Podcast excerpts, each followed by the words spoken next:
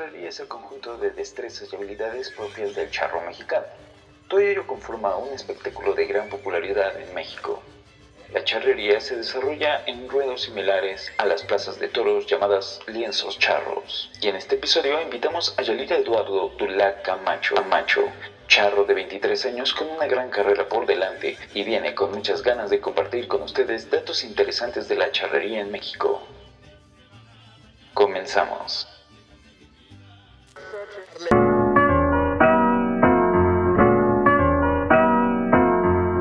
Hola amigo, estás escuchando Vaya Vaya. Comenzamos. Y bueno, ¿qué tal amigos? ¿Cómo están? Nuevamente aquí en su podcast Vaya Vaya con un nuevo episodio y yo quisiera decir que es algo muy especial para nosotros porque tenemos nuestro primer invitado. Eh, ya este, fuera de, lo que es, digamos, el círculo de amigos que, nos gusta, ¿no? De, invitar aquí en Vaya Vaya. Eh, tenemos el gustazo de tener a Jalil Eduardo Dulac, que nos va a platicar un poquito de la charrería eh, de lo que es aquí en México, cómo se lleva a cabo, toda la, experiencia que él tiene. Eh, y pues qué más y, qué mejor que estar aquí también con, con nosotros mi buen amigo Ray Ray también que le gusta este, este deporte, ¿a poco no amigo? Sí, claro que sí, viene muy ad hoc con el tema de, de lo que estábamos hablando el podcast pasado, este, con tanto, con tanto dato random y, curioso que estamos platicando, pero qué mejor de, de, hablar de la identidad mexicana como, como lo es con la charrería, que es el deporte nacional por excelencia, y qué mejor que platicarlo con, con mi buen amigo Jalil Eduardo Dulac, con el que tuve el gusto de, de participar en, en, uno que otro eventillo ahí bueno, no eventillo, más bien de ventazos, pero más que nada yo echándole porras a mi amigo. ¿Cómo estás, Jalil? ¿Cómo te va? Bien, bien, muchas gracias. Igual, amigo, un gusto participar con ustedes. Este, y qué mejor que hablar del deporte nacional por excelencia, como lo comentas, en este mes tan patrio. ¿no? Desgraciadamente no, no ha habido mucho movimiento en la charrería por las condiciones sanitarias, pero hay que darla a conocer porque hace falta que la gente conozca más de nuestra cultura, de nuestras tradiciones. Así es, así es. y cuéntanos un, poquito de ti, este, de tu carrera en la charrería, cómo, cómo empezaste, qué estás haciendo ahorita, qué has, qué has hecho en la charrería para que nuestros radioescuchas, nuestros internautas escuchas, nos puedan, este, te puedan conocer. Claro, pues yo en la charrería a los 13 años, me hice socio de la agrupación de charros regionales de la... Empecé a charrear a los 16, a montar yo creo que empecé como desde los 11, 12 años. Este, actualmente charreo ahí en la agrupación, en el equipo Plata se llama. Es una asociación de las más antiguas que hay en el país, que este, la verdad es que su nombre a nivel nacional pesa en el medio de los charros. Eh, es una asociación que es de familias, de amigos, los equipos se conforman igual por familias, por amigos. Yo soy el primero en, mi familia que practica la charrería, ¿no? mi familia directa, porque tengo unos primos que también la practican, pero este, ya los conocí dentro, cuando yo ya estaba dentro del deporte, ¿no? Ni, ni sabía que tenía parientes hasta que por coincidencia se dio. Y lo más es que nos decíamos parientes y ni sabíamos que sí éramos parientes. ¿Cuántos años tienes, Jalil? Porque miren, aquí a todos los que nos escuchan, pues yo lo veo acá en la cámara y muy joven. Entonces dice que empezó de los 13 años. ¿Cuántos años eh, tienes ahorita, Jalil? Tengo 24 años. Ah, este, soy abogado. Estoy haciendo una maestría. Y, este, y la charrería es mi hobby, es mi pasión. Alguna vez me preguntaron que, qué otro deporte practicaría si no fuera la charrería. Les dije que ninguno que no sabría, porque la charrería desde que la conocí se convirtió en, mi pasión, y no solamente mi pasión, sino en un estilo de vida. Oye, qué padre. Fíjate que no sabía que tenías 24 años. Pensé que tenías este mi edad como 28, 30. Ya, ya me hiciste sentir anciano, la verdad, ¿eh? Oh, ya me dijeron jodido, pero no hay problema. Por ahí les vamos a. Por ahí les vamos a poner, este, si nos permites, Jalil, ahí les vamos a poner una imagen este, en nuestras redes sociales. Ahora que ya se, se suba el podcast para que toda la gente te conozca. Y ahí nos digan, a ver si sí se ve, si sí te ves este traqueteadón o no. Claro, claro. Oye, Jalil, y cuéntanos, este, ¿cómo, el, para la gente que no conoce la charrería, cómo podrías definir la charrería? Pues la charrería la defino como arte, cultura, tradición, y es tan grande la charrería que hasta tiene un deporte. Un deporte que se conforma de varias suertes charras. Más adelante les voy platicando. Y la charrería nace de las labores del campo. No, la charrería nace de los trabajos que hacían la gente de campo, ¿no? Empezando por los indígenas que les otorgaron un permiso para montar a caballo, ¿no? ¿Por qué? Porque nada más, si nos remontamos a la historia, los únicos que tenían la autorización de montar eran los españoles. Posteriormente, los trabajos en las haciendas fueron creciendo porque eran tan buenas las tierras en México y siguen siendo que empezó a crecer la cantidad de ganado. Y ya hubo un momento en donde pues el, el, reducido número de jinetes no se podían hacer cargo de tantas extensiones de tierra y de ganado que tenían y le otorga el permiso a los indígenas de montar a caballo. Y de ahí empieza a nacer la charrería, las suertes charras, ¿no? En, las labores del campo. Este, estas, todas las suertes charras se ejecutan por alguna razón, ¿no? Por las necesidades que tenían las haciendas, que tenía el campo, de curar al ganado, de separarlo, de separar los sementales, de separar las yeguas, tanto el ganado vacuno como el ganado caballar. Entonces, este, pues así se va evolucionando la charrería. Posteriormente de ser una práctica eh, laboral, pasa a ser un juego para los, para los trabajadores, ¿no?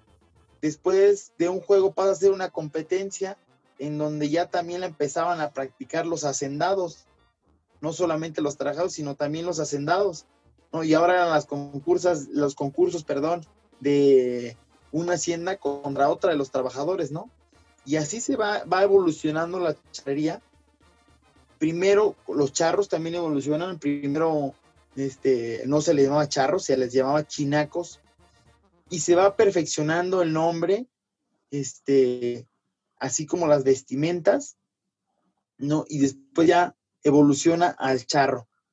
¿no? Viene, este, antes los chinacos utilizaban pantalones de manta encima del cuero, ¿no? Mm, ¿Por qué? Porque necesitaban algo resistente para andar en los matorrales, entre el distinto tipo de, de, de lugares, ¿no? Donde se manejaba el ganado y se manejaba el campo y este Maximiliano de Habsburgo, que era un amante de la cultura mexicana, él transforma el traje de chinaco al traje de charro, poniéndole botones de plata, ya no de cuero, este, usando el sombrero un poco más corto, de, ala más corta, em, acortando la, chaquetilla, haciéndola más corta, eh, el pantalón que iba abierto de abajo, los cierra, eh, va, evolucionando todo eso hasta que se crea el charro.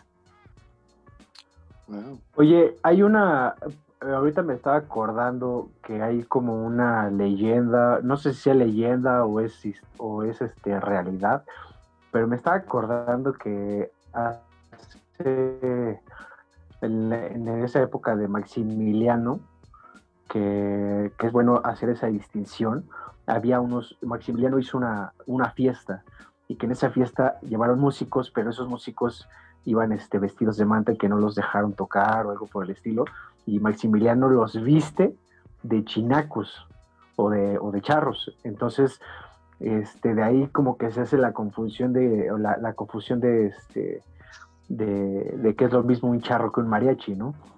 Sí, ahí te voy a platicar, sí, no es una leyenda, es una realidad.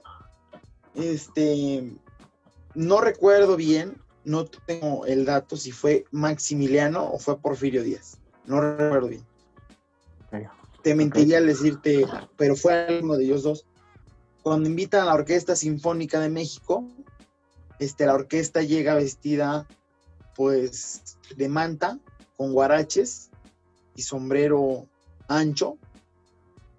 Y el personaje este dice que cómo es posible que vengan hacia una fiesta en donde eh, iba a haber presidentes de otras naciones, iba a haber este, gente de la realeza y los manda a vestir de charro. Y por eso es que el mariachi efectivamente adopta el traje de charro.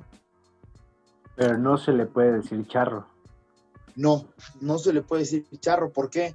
Porque igual la palabra mariachi tiene sus antecedentes, tiene su historia, así como los charros. Los charros es gente que practicamos el deporte nacional, que montamos a caballo, que sabemos hacer las suertes charras, o que sabemos de charrería, porque hay mucha gente que no practica las suertes charras, pero saben muchísima historia de la charrería, cómo salieron las, las, las suertes y, que respetan el traje de charro. Esos también son charros. Que sienten el amor por México al vestirse de charro. Y no es lo mismo que un mariachi. mariachi. Y, pero es por eso que se ven, digamos, casi, casi igual. O sea, es una sí, similar. El, la verdad es que hay muchos mariachis que, están, que se visten mejor que varios charros. Así como hay mariachis que le faltan al respeto al traje de charro, a ponérselo color rosa, color verde, o hacerlo más extravagante, ¿no?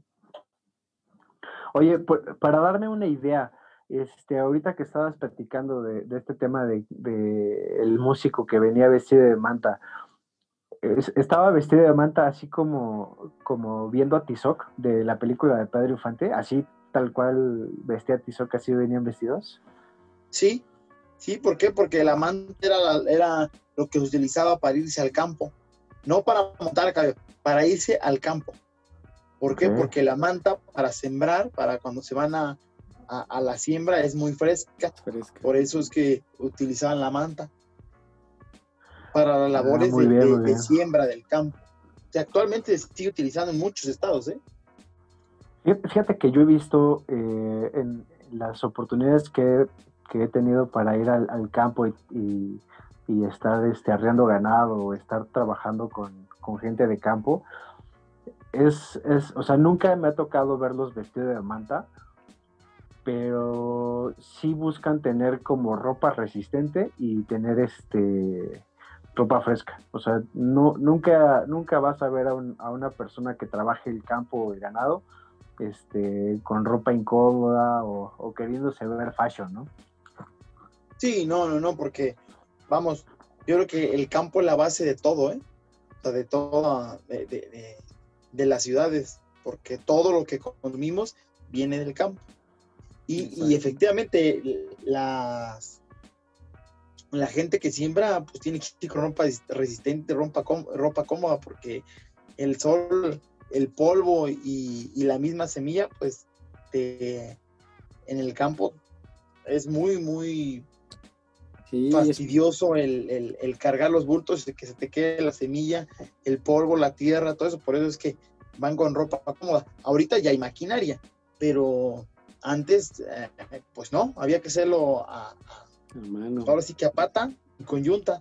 Y hay lugares todavía en el campo en donde son lomas, o sea, cerros, donde no suben los tractores y la gente se va a pie. A mí me ha tocado ver, en no nos vamos tan lejos, en el Estado de México, este, hay unas partes en donde ya pegaba Morelos, en donde se siembra todavía a mano. Fíjate, eso sí no lo sabía. Yo pensé que, o sea, no, no, no tenía el, dato preciso, pero yo pensé que ya era como en, lugares más alejados, como por ejemplo la Huasteca Potosina, pero ya donde está la, la, sierra completa, o sea, no, no los poblados. Pero está, fíjate que es muy buen dato ese. ¿eh? Y bueno, eh, este, y por ejemplo, de las suertes charras que nos estabas comentando, ¿cuáles son las suertes charras o, cómo se compone la charrería ya ahorita en la actualidad? Mira, este, te voy a decir las suertes charras. La primera es la cala, del caba- de cala de caballo.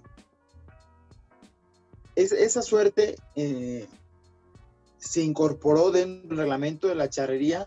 ¿Por qué? Porque ahí es donde los charros daban a, conocerse como tal el, buen manejo que tenían sobre su caballo, la nobleza que tenía el caballo, y es una suerte que se ocupó para que te lo requería el ejército, porque como sabemos, es la charrería, pues fueron la gente que defendió a caballo, mucha, mucha gente que defendió a caballo a México eran charros, ¿no? Y era una suerte que, que se incorporó a la charrería, ¿por qué? Porque el caballo tiene que girar sobre su propio eje. ¿Y qué se hacía antes? Se sacaba la pistola y a girar el caballo y a, a- a- pues valga la redundancia, a matar a quien se ponía este sobre Ahora, sí, sobre ahora sí que bala- balas frías, ¿no? Como Sí.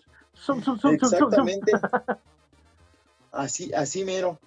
Y Y este. eso, y eso también, o sea, ahorita que estás tocando el tema de la guerra, también la, la, la escaramuza o la suerte, tengo entendido que es la suerte de la escaramuza, que la mujer que viste de charro no es correcto decirle escaramuza, pero No. la escaramuza como tal es la igual a una representación de la guerra, ¿no?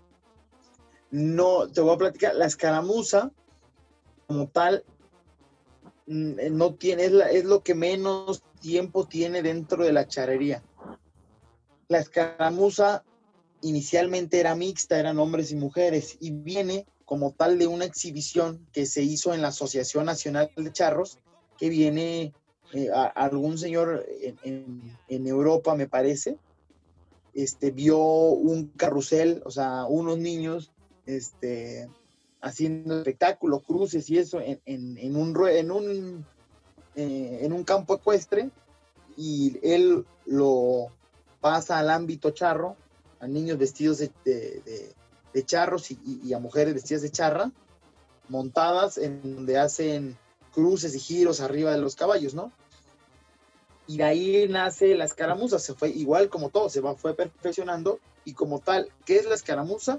Las escaramuzas son ocho mujeres montadas a caballo, ¿no? que entran a participar a los ruedos y ya tienen unas rutinas, ya tienen unos ejercicios y me, puedo- me atrevo a decir que muchas de ellas están mucho mejor montadas en caballos que charros.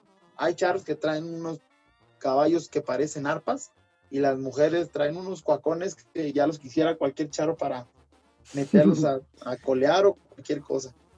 Como cuánto, como cuánto has visto tú eh, con tu experiencia, cuánto cuesta un caballo de estos? O sea, un, buen caballo que dices, no manches, para traer este, este caballo es porque de plano traes la lana. Pues mira, yo creo que los caballos también se vuelven como un capricho, ¿no? Y tú le pones precio a tu, a tu caballo, ¿no? Por ejemplo, me ha tocado ver a gente que le han ofrecido hasta un millón de pesos por su caballo y no lo vende. Y a gente que le ofrecen 30 mil pesos por otro, por un caballito y, lo vende. O sea, tú ya le pones precio a, a tus caballos, ¿no? Ya un caballo bueno, eh, de calidad, con el que puedas hacer todas las suertes charras o casi todas las suertes charras, este, yo creo que anda eh, en unos 100, 120 mil pesos, pero ya es un caballo que automático, o sea, te subes y Automático. deja que el, caballo trabaje para que no le estorbes. O sea, prácticamente tú nada más le mueves la rienda, ¿no? Exactamente, así. Y ya de ahí vaya mucho, ¿no? Hay gente que a lo mejor te va a pedir 300 mil pesos por el caballo, 280 mil pesos, pero ya son caprichos, ¿no? O sea, ya es un caballo muy grande, muy fuerte y muy bonito, y eso es lo que vale mi caballo, y, y habrá quien se lo pague, ¿no?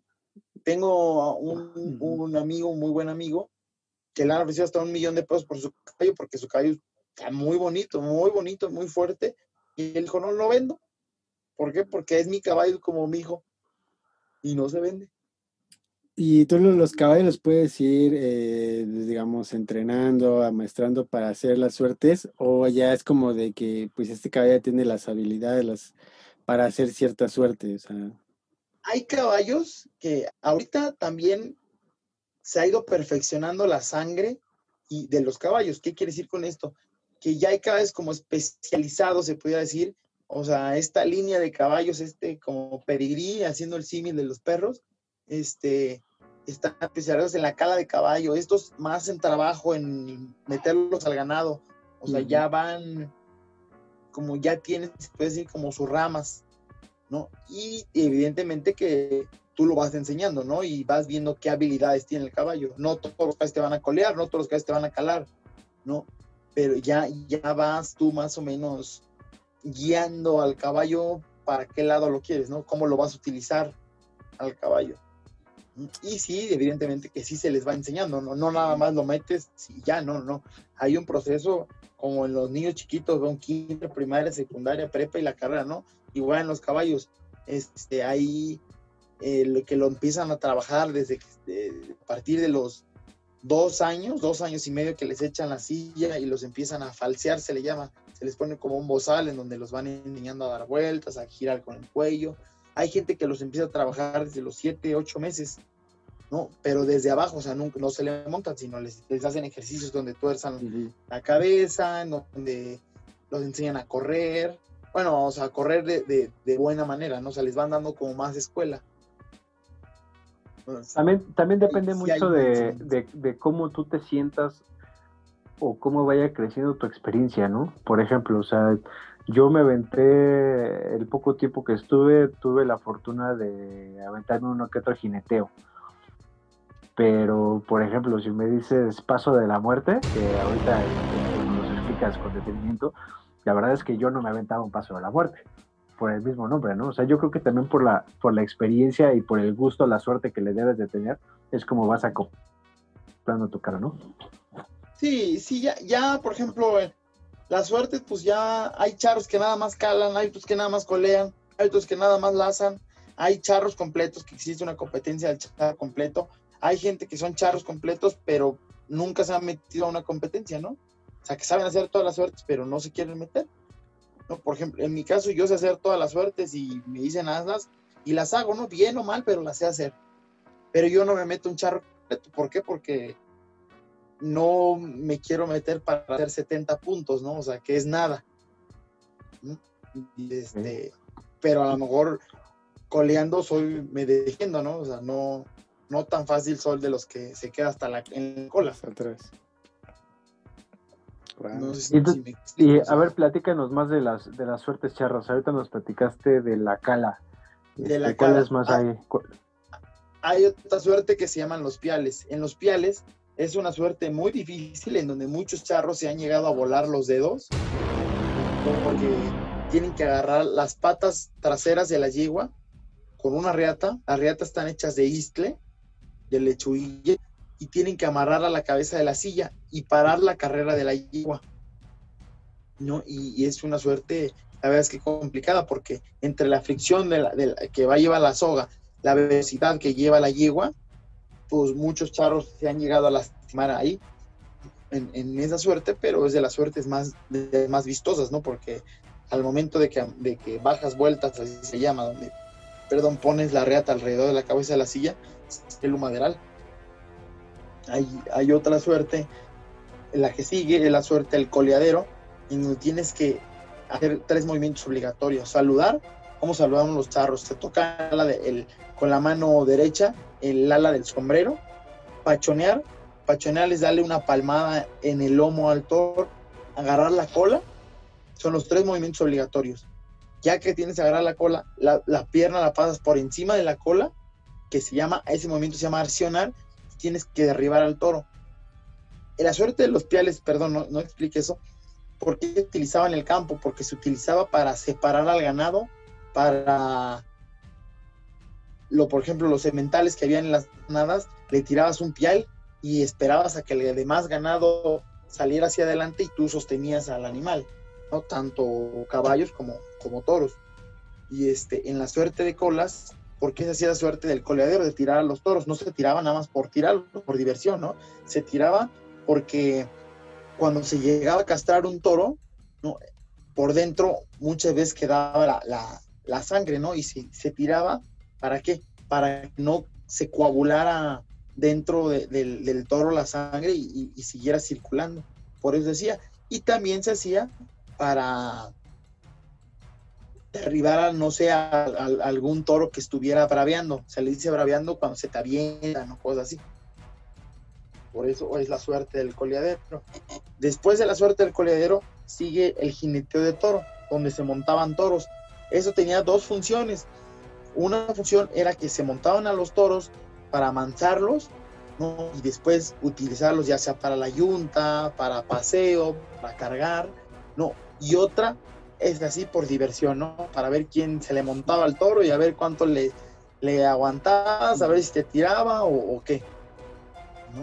¿Cómo ves, Hugo? ¿Sí te aventaba su jineteo? No, pues está complicado, amigo, ¿eh? Es que sí son varios eh, años y, mucha práctica, o sea... Por El suelo no pasas. No, sí, pero que te, que te arrolle el toro. No, pero suena muy interesante, sobre todo porque, como dices, tenía una función y qué bueno, ¿no? Que nos explicas, porque a lo mejor lo podemos ver, este, no sé. Como maltrato animal. Hasta con los animales, no. bueno, ahorita con nuestra generación de cristal, que ya todo es ¿eh? maltrato. No, pero lo puedes ver a lo mejor en la tele, en algún video, o no sé, a lo mejor alguien que le tocó verlo en algún evento, pero ahorita que nos explica Jalil es, tiene, tiene un porqué, y eso es lo padre, ¿no? Que a lo mejor dices, ah, pues mira, esto se antes. Y, y, desgraciadamente muchos animalistas no captan que la suerte está tienen un porqué, ¿no? No por algo es patrimonio cultural y material de la, de la humanidad otorgado por la UNESCO, o sea, a nivel mundial, no nada más de México. Y eso tiene un trasfondo, tiene que estudiarse el tema, tiene, y estoy seguro que si la ONU hubiera detectado que es maltrato animal, no lo, no, lo incorpora dentro de, de este selecto grupo de, actividades. ¿no? Este, ¿Por qué? Porque, le digo, conlleva, es tan vasto, tan grande el deporte, eh, tan grande la charrería, perdón, que tiene el deporte. Después del jineteo de toro que viene, viene la terna en el ruedo. La terna en el ruedo se podría decir que es la suerte más antigua que hay en la charrería, donde se laza un toro de, un charro laza un toro de la cabeza, otro de las patas. Antiguamente, en las haciendas, en el campo, se lazaba un toro del el toro de la cabeza, de las patas y de las manos. ¿Para qué se hacía esta suerte? Tenía muchas finalidades esta suerte. Uno, errar al ganado ¿Qué es cerrar el ganado? Ponerle la marca de las haciendas que, que ah, hacía alusión a que el toro pertenecía a tal hacienda o venía de tal criadero. Lo utilizaban para curar al ganado. Si algún toro, no sé, en la noche algún coyote lo había mordido o si otro toro lo lastimó, pues se, se tenía que tirar al toro, lazarlo, hacerle la pierna, ¿no? Para poderlo curar. Lo mismo para poderlo descastrar, lo mismo para para rebajar los cuernos, a lo mejor era un toro muy bravo y ya lleva a varios toros lastimados, pues se le tiene que cortar los cuernos. Los cuernos de los toros son como, como las uñas, hay una parte donde no, no tienen sensibilidad, ¿no? Este, por eso es que se le van a cortar. Este, es una suerte, es una, sí, es una suerte en donde tenía muchos fines, ¿no? Igual se le puede hacer la terna y le, ponían los pretales. Los pretales son para agarrarse para la gente que los iba a montar. Esta es la suerte más antigua dentro de la charrería. Después de la terna sigue el jineteo de yegua o, de un animal bruto, ¿no? Pero caballar. ¿Por qué? ¿Con qué finalidad se hacía esto? Pues evidentemente que para amansar a un, a un animal, ¿no? A un caballo para meterlo pues a la rienda pero era quitarle las cosquillas, quitarle los reparos, que dejara de reparar, ya te le podías bajar.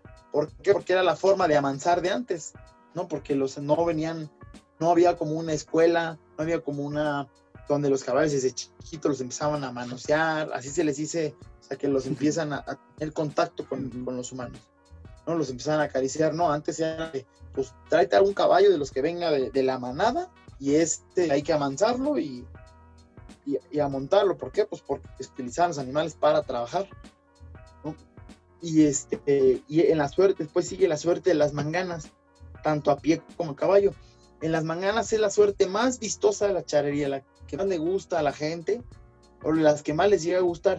Porque, porque ahí se luce el charro, luce a sus compañeros, luce el animal que va montando o la yegua que va a derribar. ¿Por qué? Porque el charro muestra su destreza que tiene con, con la reata. ¿Por qué? Porque hace floreo, hace movimientos con la soga en donde la reata simula, mucha gente extranjera incluso ha hecho que simulan los pétalos de algunas flores, las alas de algunas mariposas, ¿no? Con la reata, en donde hace pasadas, la reata pasa por el medio del charro, ¿no? Y tiene que derribar a un caballo de las manos, solamente de las manos porque si ya le agarra una pata, no te cuenta. Si le agarra una, este, dos patas, perdón, tres patas, no te cuenta. Tienen que ser las dos. ¿Por qué? ¿Por qué las dos? Porque no lo lastimas. Sí, sí lo vas a tener que derribar, pero no hay manera de que se vaya a desgarrar de una pata o que vayas a, a lastimarlo del cuello. En cambio, si le das una, lo puedes lastimar. Si le das a las tres, lo puedes lastimar. ¿no? Tiene que ser dos para poderlo tumbar y las dos adelante. ¿No? Y eso es a pie y a caballo. Son dos suertes distintas. Y esa suerte, ¿para qué se utilizaba en el campo? Ah, bueno, pues se utilizaba porque al momento de caer, la yegua bruta o el, o, el caballo, ahí se le montaban y era también para amansar. O de igual manera los tiraba para separarlos de la manada y que la manada siguiera avanzando. Y por último, el paso de la muerte. El paso de la muerte se ejecutaba brincándole de un caballo manso, solamente con el, caballo manso solamente tenía el freno, a, a, a un caballo bruto, un caballo salvaje, en donde no tenía rienda, no tenía nada, literal un caballo salvaje, y brincarle de caballo a caballo sin nada, más que con el puro freno. ¿Y tú has hecho ese paso este, de la muerte? sí, también, hace dos semanas me fui a un torneo con unos amigos, me invitaron a verlos terminé charreando y el jinete que iba a hacer el paso de la muerte tuvo un accidente antes de, hacer el paso y no había quien lo hiciera. Me dijeron, Jalí, ¿lo haces? Y dije, ah, pues lo hago. Total, no pasó del suelo. Pero no, a veces no pasó a mayores. Sí lo hice bien, sí me salió muy bien el paso. Entonces, Después ya tenía como tres años de no hacerlo. ¿Y, tú, cómo, ¿Y tú cómo ves, o sea, eh, de todas esas suertes que nos platicas, ¿cuál crees que sea la más peligrosa? Pues peligrosas todas. O sea, no te puedo decir, es la más peligrosa, no, porque en todas las suertes tienes tu riesgo. Tú desde que sales de la mano, perdón, desde que sales de una caballeriza con el caballo, ya vas, ya vas agarrado de la mano de, Dios. ¿Por qué? Porque no sabes al fin de cuentas estás conviviendo con animales, no sabes cómo reaccionar un caballo, a lo mejor que no se levantó de buenas ese ah. día y tiene un manotazo y ya, ahí quedaste, ¿no? dicen, que los caballos son como los perros, ¿no? Que tienen un gran corazón y un gran cerebro, pero también el temperamento es, es este muy, ¿cómo se podrá decir? Como, como impredecible, como pues no impredecible, pero hay un momento en el que si ves que el caballo no está de buenas, es mejor ni acercársele, ¿no? Pues sí, sí, también depende mucho de la rienda y la educación que tengan los caballos, son como los niños. Un caballo bien educado, sabes que a lo mejor va a estar de malas, lo vas a notar, pero no te va a hacer nada. Y hay caballos groseros, están de malas y, te tira la mordida, te tira un manotazo, te quiere petear. O sea, también es educación, ¿por qué? Porque a los caballos, aunque no lo creas, también se les va educando, ¿no? Por ejemplo, yo tengo, tenía una yegua, este, se, me murió la yegua, que era una yegua celosa, no quería a las mujeres, las quería morder, las quería patear, las quería manotear, se subían, les reparaba. Ah, no quería a las mujeres, era una yegua grosera, esa sí era una yegua grosera. Pero se montaba un hombre o me montaba yo y a mí no me hacía absolutamente nada. O por ejemplo, veía a mi mamá o a mi hermana y no les hacía nada. Pero llegaba yo con un amigo, mi hermano con una amiga, o llegaba alguna de mis primas y era una enemiga de la yegua. Qué chistoso. Y tenía otro caballo que me subía yo y no hacía nada. Se subía otra persona y el caballo empezaba a querer como bailar, a no hacerle caso. ¿Por qué? Porque es la educación que le vas tú dando al caballo, ¿no? Y, por ejemplo, y debe de saber que, que arriba, el que está arriba montado es el que manda. Por ejemplo, el caballo empezaba a hacer eso y le dabas un regañito al caballo, así un tironcito o algo, el caballo ya no, ya no te volvía a hacer nada, cualquiera que lo montara, ¿no? Porque, No, pues porque ya sí. sabía que el tironcito era regaño y, y ya, y ya no hacía nada. Pues sí, es como dices, tiene que tener la, la educación, al igual que, pues por ejemplo, sí que ahorita que decía Manolo, eh, la comparación con los perros igual, ¿no? O sea, desconoce a alguien fuera de, de la familia o el círculo donde está y empieza a ladrar, a soltar la mordida. Y también son a veces protectores, me imagino que en el caso de los caballos también, ¿no? De alguna Sí. forma llegan a ser protectores con, con el dueño o con la familia, ¿no? De, de- del dueño o las personas más allegadas que tengan. Claro, aquí, aquí hay un, aquí hay dos cosas muy diferentes, ¿no? Por ejemplo, un caballo, este, vaya, el caballo es presa y el perro es un depredador, ¿no? O sea, el caballo siempre va a tener un poco más de desconfianza que un perro. ¿Sí me explico por qué? Porque al final el caballo es un herbívoro, el perro es un carnívoro. Aquí un, un, un perro sí te va a acompañar a todos lados, a lo mejor un caballo también, ¿no? Pero hay caballos muy valientes, hay caballos muy rajados, así también hay perros muy valientes, hay perros muy rajados. Hay caballos que los mandas contra un río que se avientan a, un- a un precipicio y hay caballos tan valientes que se van a aventar contigo. Va a haber caballos que dicen, hombre, aviéntate tú. A ver si sí, muy, muy. ¿no? Sí. Muy león, no, que muy león. Que muy león. Oye, Entonces, la- ah, perdón, perdón, man. Sí, dale, dale, dale. Entonces las suertes son como las especialidades, digamos, las ramas de la charrería, ¿no? Y cada uno tiene sus especialidades y como dices, la- las puntuaciones cuentan de diferente forma en cada una de las suertes a la hora de, la, de los eventos. Claro, en las puntuaciones lo voy a abundar de así por encimita porque es meterse mucho a, a- Sí, sí. a cada suerte, ¿no? Cada suerte tiene una puntuación, todas las suertes, y de ahí van sumando cosas, ¿no? Pero el, no hay un mínimo, no hay un máximo. Bueno, mínimo, mínimo sí, a lo mejor un cero, ¿no? Pero te puedes salir con menos puntos. Pero como tal no hay, no hay una regla de tantos puntos es muy, es muy bueno, tantos puntos es muy malo. Ya más o menos se sabe que abajo de 200 puntos ya es un equipo muy malo, arriba de 310 puntos, 300 puntos ya es un equipo bueno, de 330 es un equipo fenomenal. Y este, y sí, el se fue perfeccionando. Cuando se crea la Federación Mexicana de Charrería, ahí se va, va como todo, va igual, me, lo, soy re- reiterativo en esto, va evolucionando y se crea un reglamento de competencias.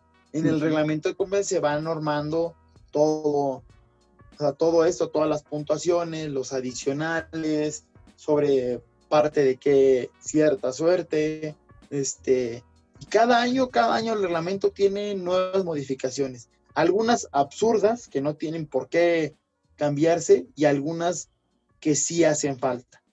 O sea, es igual en las mujeres, las escaramuzas ya tienen su reglamento y este, ellas son mucho de apreciación, pero también la mujer, la verdad es que ocupa un lugar muy importante dentro de los charros y dicen que atrás de un charro, perdón, hay una gran mujer, yo difiero en eso.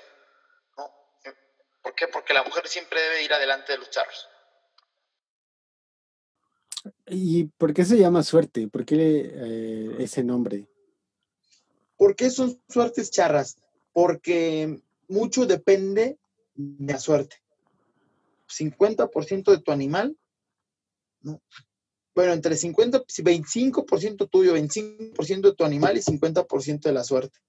¿Por qué? Porque hay veces que, pues, quieres tú perfeccionar, quieres, este, en una mangana atinarle exactamente a las manos de la yegua y a lo mejor la llevas muy bien o sea, vas, vas viendo cómo va el tranco de la yegua, va corriendo y, tú la llevas muy bien calculada con el floreo, atinarle en cierto punto en donde va a meter las manos la yegua.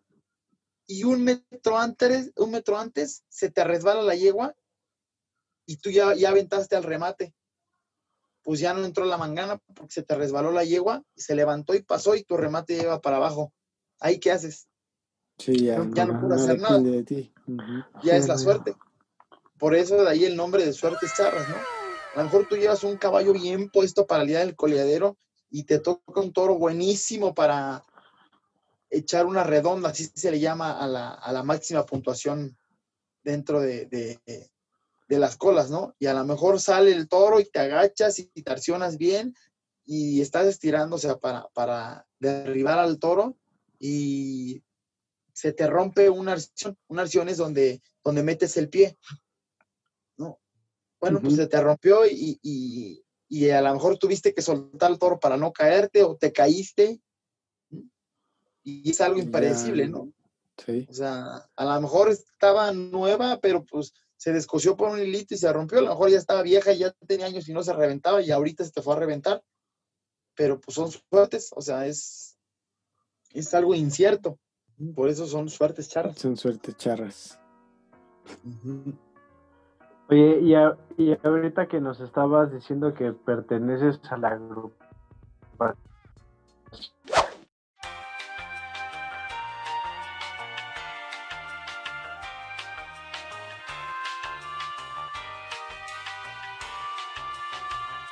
Ya, creo que ya. Ajá, ya, este, ¿cuántas, cuántas acciones hay o, o cuáles, o digamos que cuáles son las más conocidas? Mira, hay 945 agrupaciones, me parece, registradas a nivel internacional. Digo internacional porque hay en México y hay en Estados Unidos.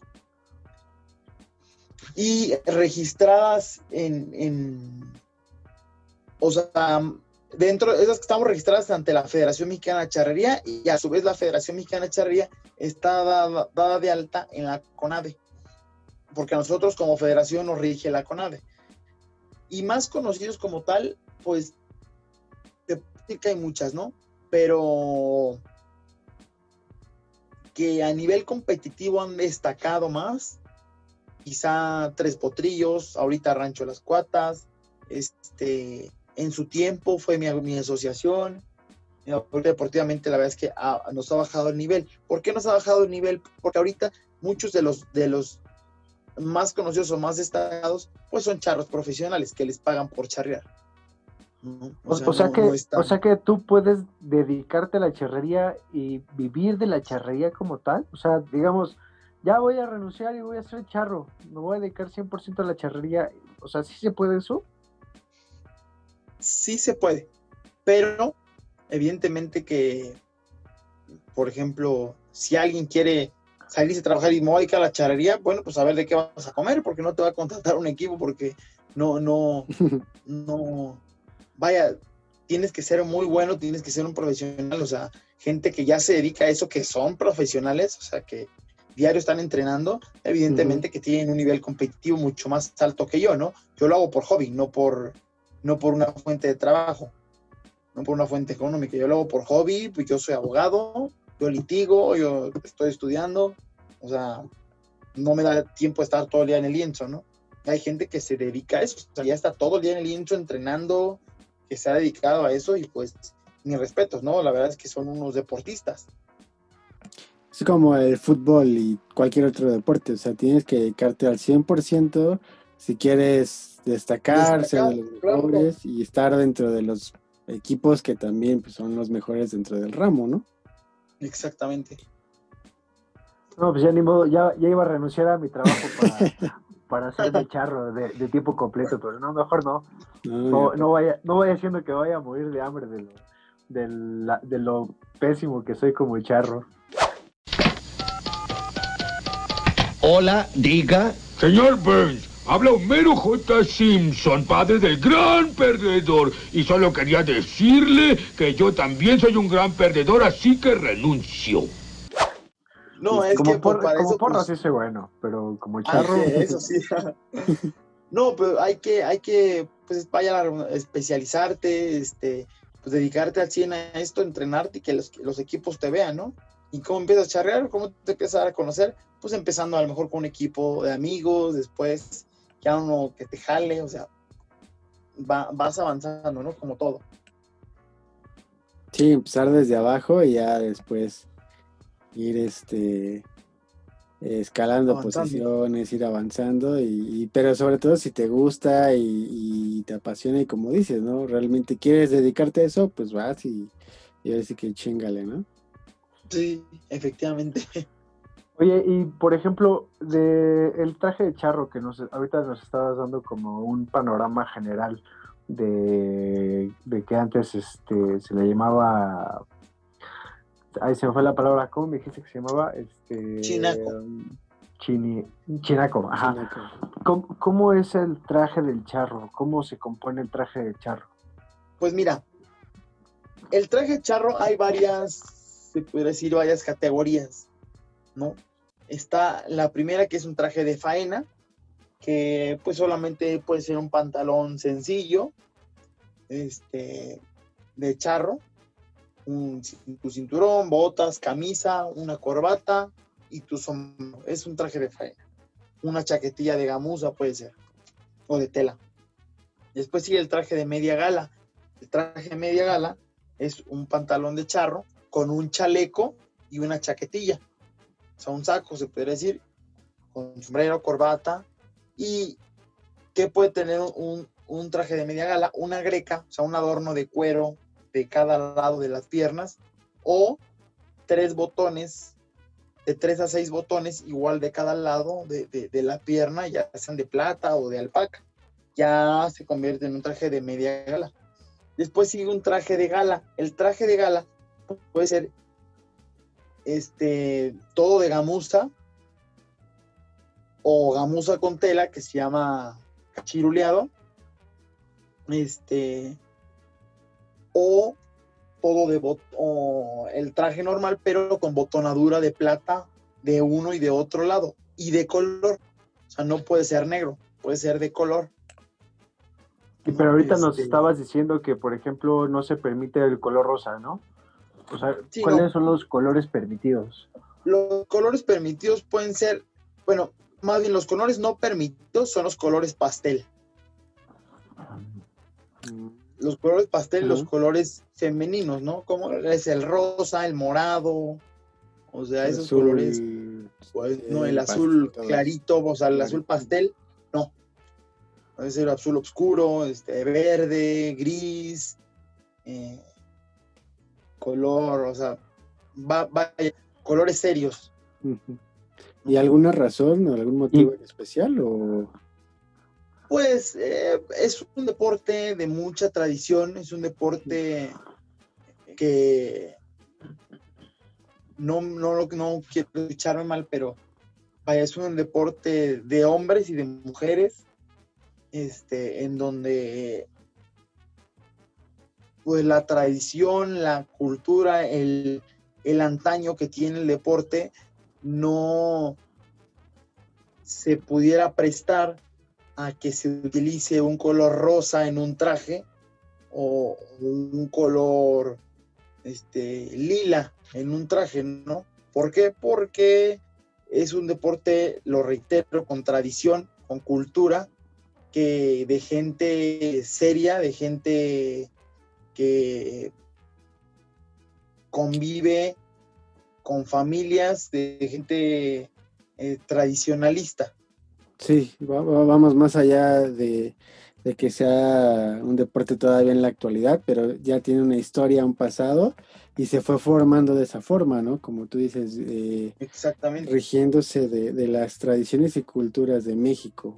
Y creo que Claro. hasta ahorita lo, lo quieren seguir llevando a cabo, respetando todo, toda esa línea, ¿no? Que han mantenido durante años. Y está, está bien, Claro. o sea, finalmente es respetar las, las raíces también, ¿no? Y la tradición que, que Sí. tiene la, char- la charrería. Claro. Y este, y, y bueno, retomando un poquito lo, lo de los trajes, pues el, el traje de gala, te digo, puede ser de, de- de cualquier color, eh, colores serios, evidentemente, y lleva de cada lado, pues, este, una botonadura de plata o de alpaca, pero lleva todo, o sea, desde donde acaba el cinturón hasta donde termina el tacón de la bota, ¿no? O de cachiroleado. Cachiroleado quiere decir que sea todo de cuero y con pequeñas partes de tela, o todo el traje de cuero. Ese es un traje de gala. Y hay un traje que se llama de etiqueta o de gran gala, como, que, es el traje, el traje de etiqueta, es negro, igual con botonadura. Ese traje de etiqueta no se puede utilizar para eventos de día, solamente son para eventos de noche, bodas o funerales. Y después existe el traje de gran gala. El traje de gran gala es cuando ya es bordado en hilos de plata o en canutillo con botonadura de plata. Y más o menos, por ejemplo, del más básico que nos estabas diciendo, de faena, hasta el de gran gala, ¿cuánto te puedes gastar? O sea, que digamos, esto es lo más barato y me salió bueno, me salió bueno, bonito y barato el traje, hasta que digas, esto es lo más caro que, he comprado mi traje. Yo, yo creo que del más, así con lo más básico, que con un sombrero de palma o de, o de fieltro, una corbata de charro, una camisa, un pantalón de charro, unos, unas botas y un cinturón, yo creo que te andas gastando unos 6, 7 mil pesos, lo mínimo. Mínimo. Y lo más caro, pues lo más caro, la verdad es que pues hay trajes hasta de alguna vez una, una reina de la Federación Mexicana de Charrería, su papá le hizo un traje de, de gran gala, con donde los broches de aquí del centro eran unos centenarios, ¿no? Y la botonadura eran unas monedas de oro.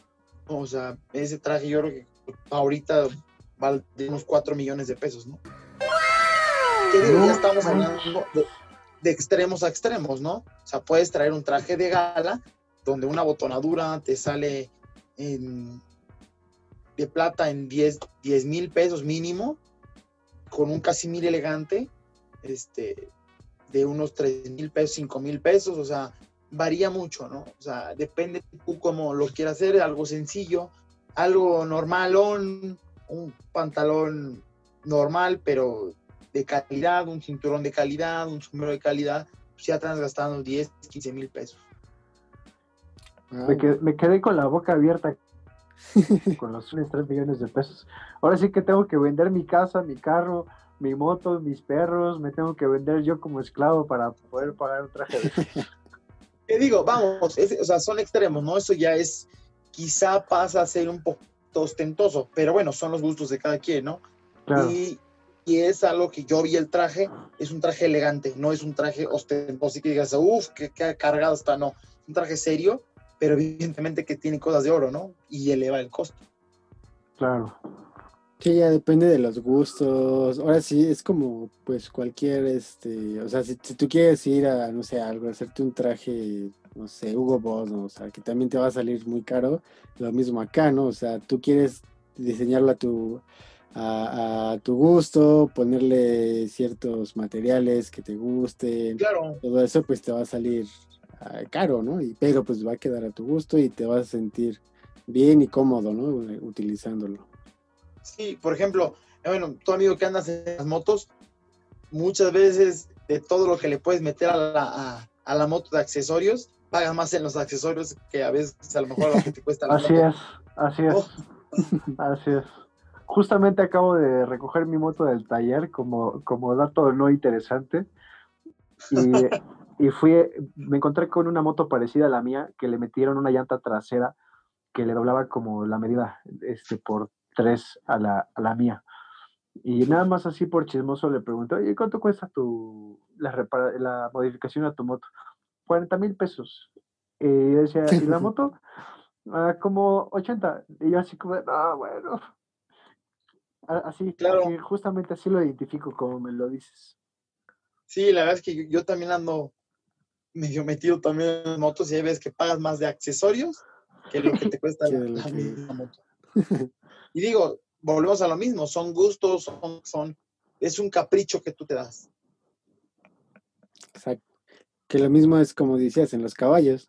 O sea, tú quieres tener un buen caballo, eh, que te dé eh, o que te ayude a hacer las suertes que tú quieres y todo eso, pues te va a costar así, ¿no?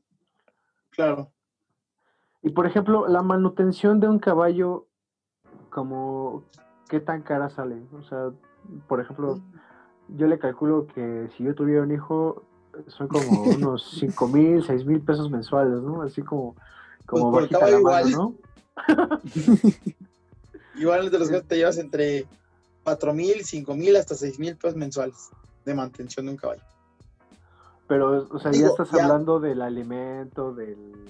Ya, de tenerlo en una caballeriza, tenerlo con su agua, su comida, quien te lo cuide, quien te lo, quien te lo cepille, quien te lo, que te, te lo bañe, quien lo ensille, o sea, ya. Ya, ya Todo, algo todo. Todo, todo, bien, todo, sí. todo Sí, incluido.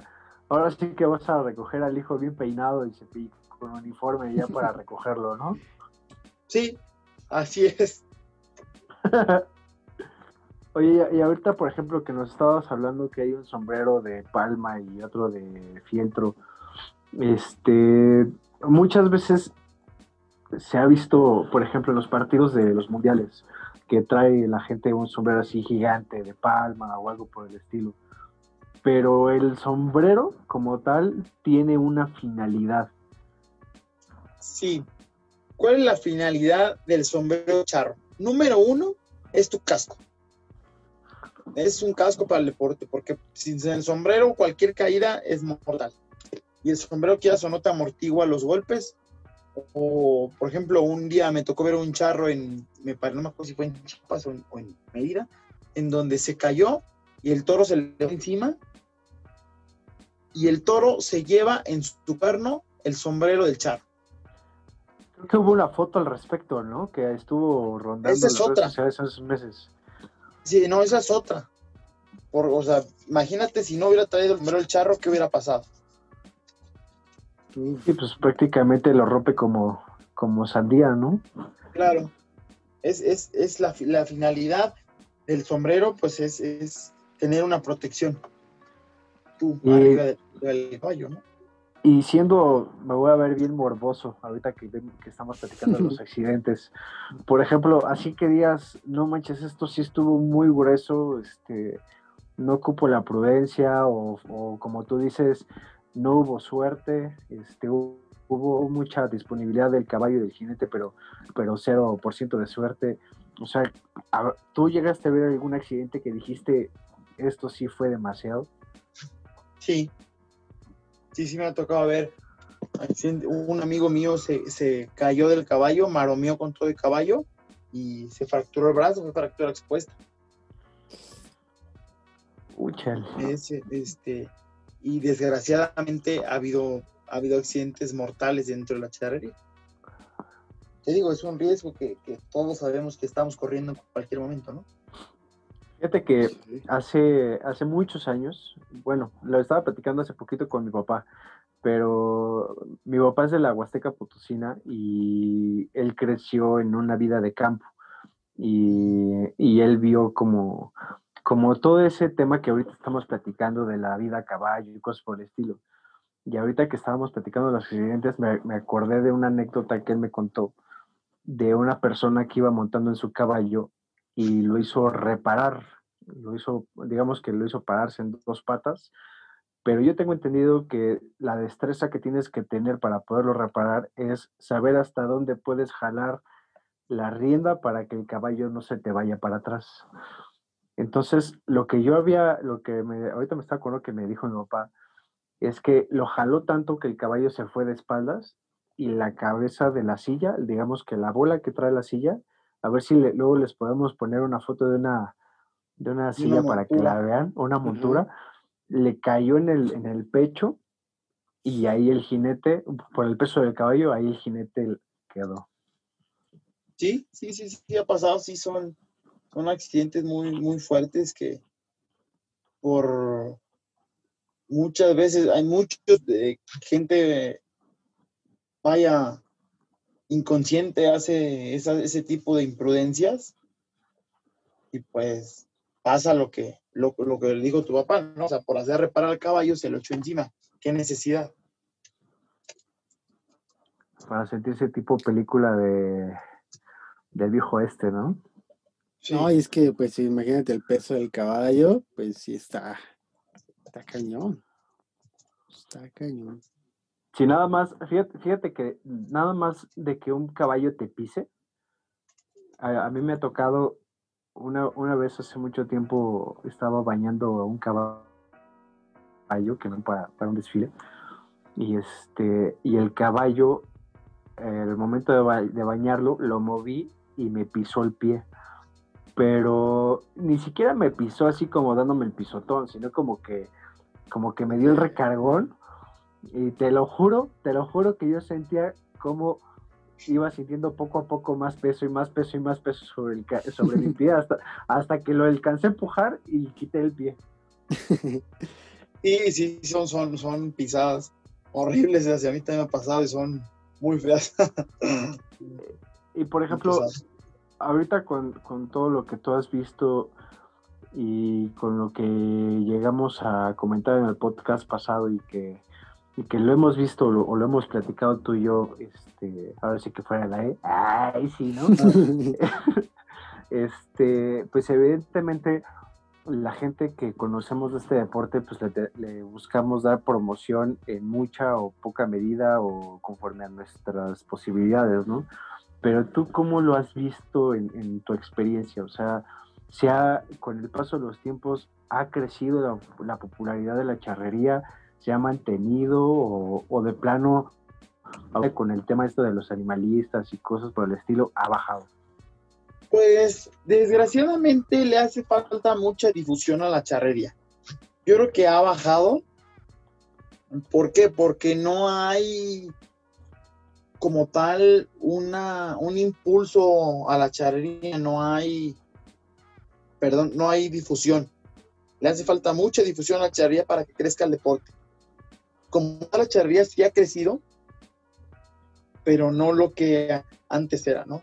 Antes había mucho político metido dentro de la charrería, impulsando a la charrería, mm, expresidentes de la, de la, de la nación, la República Mexicana, charros, que es- eso impulsaba mucho a la charrería. Y ahorita, desgraciadamente, no hay un peso político en la charrería, no hay un- una difusión, la gente desconoce mucho. A mí me da tristeza que he tenido que viajar, no sé qué, de- para un evento charro. Yo me voy vestido de charro desde que salgo de mi casa, porque ha habido veces que son viajes express.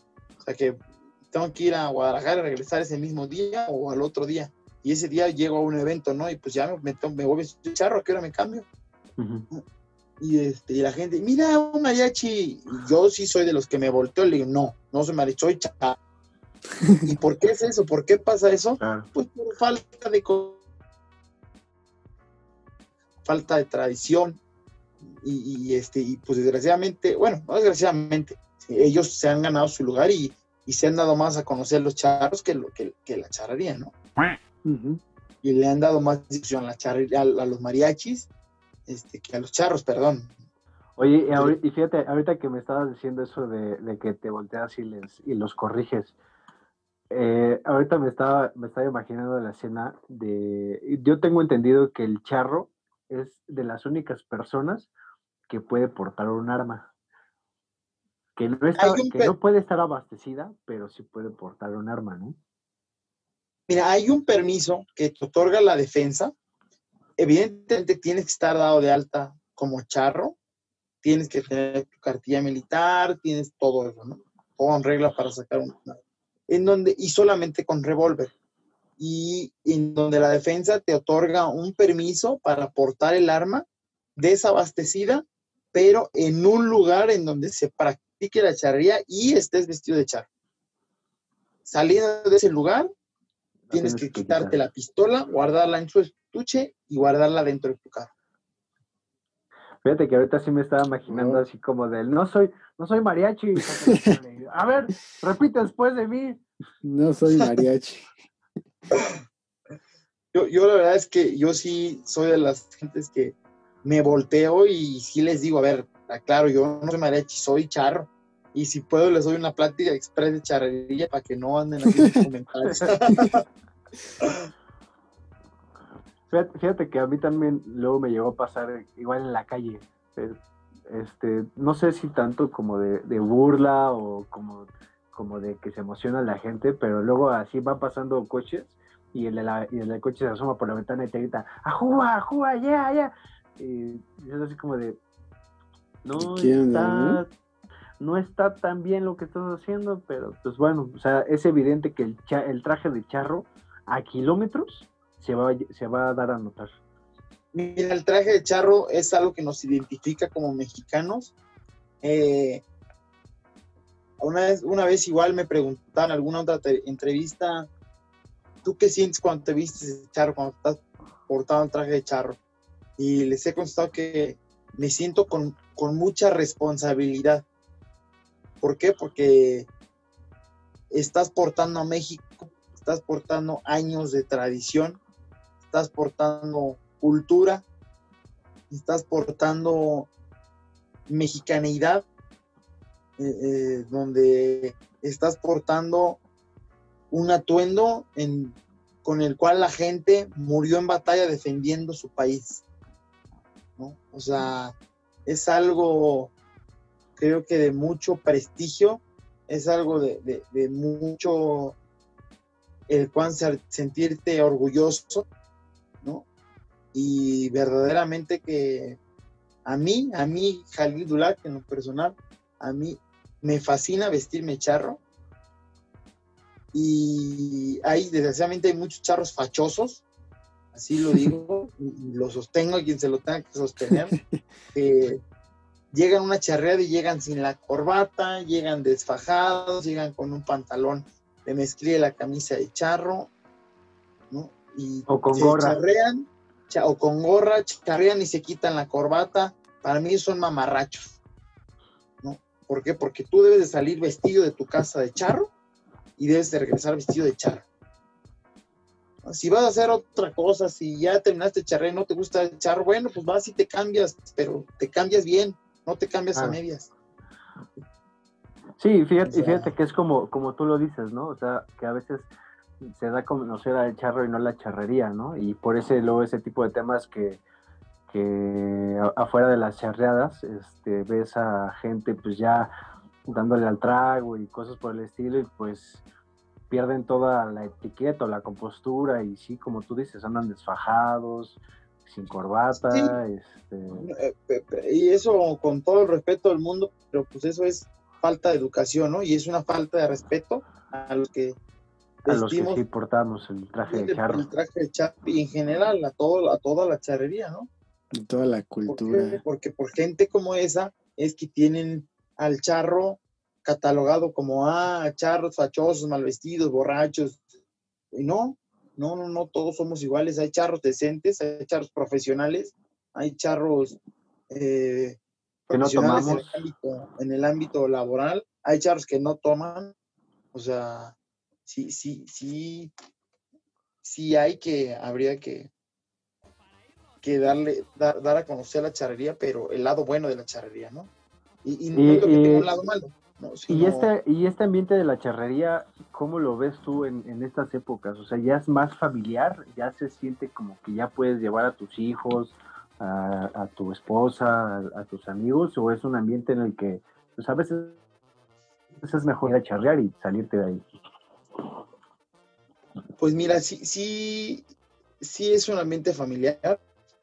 Digo, como hay, hay, hay de todo, ¿no? O sea, hay, hay lugares en donde sabemos que no es un ambiente familiar y hay otros lugares en donde sabemos que sí es un ambiente familiar, ¿no? Por ejemplo, mi asociación es una asociación familiar, donde hay charlas cada ocho días, puedes ir con, con tu familia, ¿no? Hay asociaciones en donde vas, charreas y te vas, ¿no? ¿Por qué? Porque es un torneo, porque no hay ambiente, porque no hay familias, ¿no? Y este, vas a lo mejor a la feria de un pueblo y pues vas con la familia, ¿por qué? Porque son ambientes familiares, ¿no? A lo mejor mm, vas a, no, no quiero decir nombres, ¿no? Vas a una feria de, en algún lugar y pues no se siente tan ambiente. ¿Por qué? Porque hay mucho borracho, porque hay mucho narquillo, por, pues, hay veces que prefieres ir, charreas y estás un ratito y te vas, ¿no? Y Pero hay muchos lugares en donde todavía ahí, ahí. Te puedo decir que el 95% de los lugares de charros es familiar, no es, este, no es pesado el ambiente. ¿Y dónde podemos ir o, o que les recomiendes a la gente, ¿no? Que vaya a ver Pues- una charreada. ahorita, a partir de este fin de semana, ahorita por, por la emergencia sanitaria, pues ya está, hay, más bien hay muchos lugares cerrados, ¿no?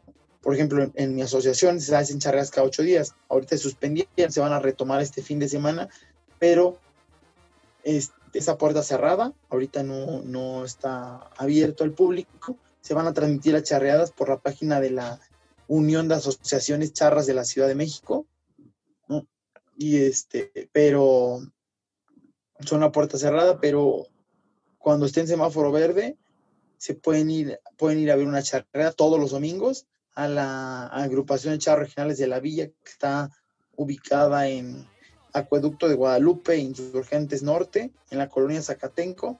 Lo pueden buscar en, en Google Maps o en Waze como Linzo Charro de la Villa y, les da la ubicación. Las entradas cuestan 30 pesos, la verdad es que es algo significativo, ¿no? Para el espectáculo que se ve tan bonito y para eh, la gente puede revivir nuestras tradiciones. Ah, Súper bien. Ahí este, les vamos 30 a, pesos. por entrar, está súper bien, ¿no? Sí, y los niños menores de edad no pagan y la gente de la tercera edad no paga. Mira, ya no pagué. No, pues está súper bien y, y por ahí yo creo que les vamos a dejar, este, si no- nos puedes pasar el link para que vean las charreadas, este, las transmisiones y puedan ver, ¿no? Un poquito del deporte y esperemos, ¿no? Que poco a poco ya se vaya dando la reapertura para que, pues, pues también suena interesante, ¿no? Hay- habría que ir, este, ¿a poco no, Manolo? Sí, Un fin de semanita. Sí, sí, sí estaría ahí- ahí hacer una cobertura ahí, ¿no? en Rancho Grande de la Villa es su casa cuando gusten. Y este, este sábado es mi, es mi estatal, se reinaugura el estatal. Si gustan ir, evidentemente se van a tomar todas las medidas de sanidad eh, obligatorias que se están tomando en lugares que eran públicos. Este, y si gustan ir, es su casa. Con mucho gusto ahí los esperamos. Y Muchas gracias, muchas gracias. Oh, muchas gracias. Pues yo creo que si no tengo trabajo el sábado, yo sí me doy una vuelta, ¿eh? Está a las Ya. 12 del día. Ya tiene, ya tiene como año y medio, dos años que no me paro a una charreada. No, como un año, como un año, más o menos. Pero sí, sí vale, fíjate que sí vale mucho la pena.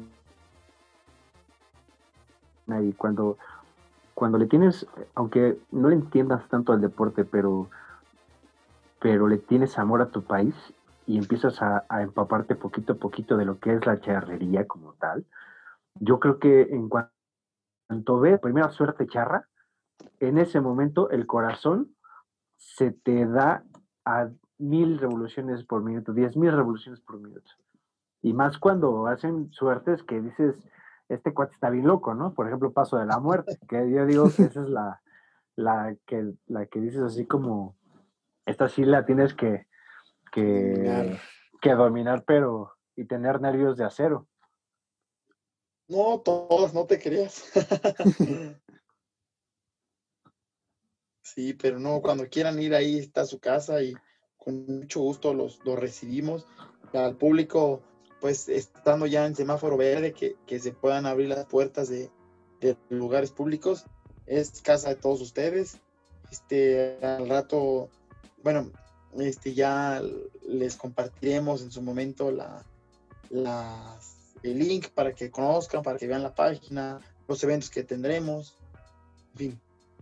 Sí, sí, sí, si nos haces el favor, para que ya también Claro que pues, sí. le podamos dar más eh, difusión a, a este deporte que la verdad se ve muy interesante y que la gente vaya y lo conozca, ¿no? Y nosotros también, ¿por qué no nos damos ahí una vueltecita?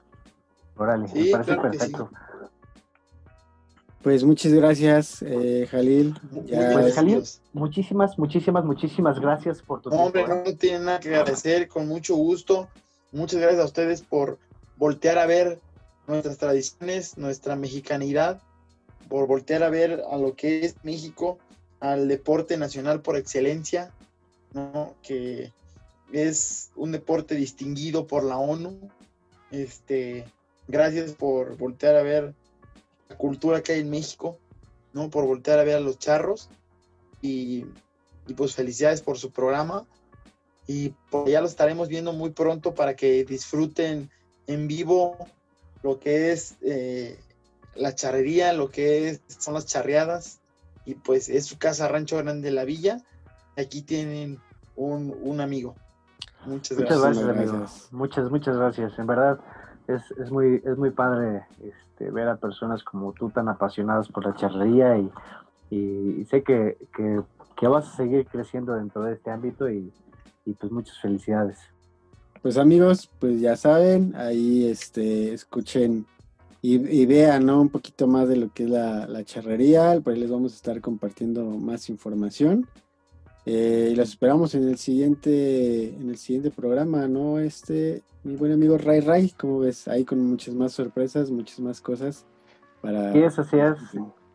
Ya estamos planeando el siguiente podcast que va a ser con la temática del mes de octubre y ahí estamos viendo este qué buenas anécdotas tenemos para, para contar de, de fantasmas y casas embrujadas. Casas de y, terror.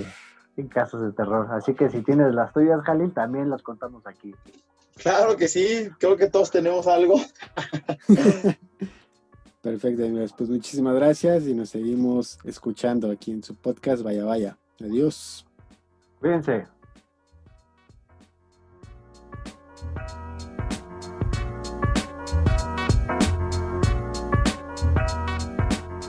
Escuchaste Vaya Vaya Podcast. Hasta la próxima.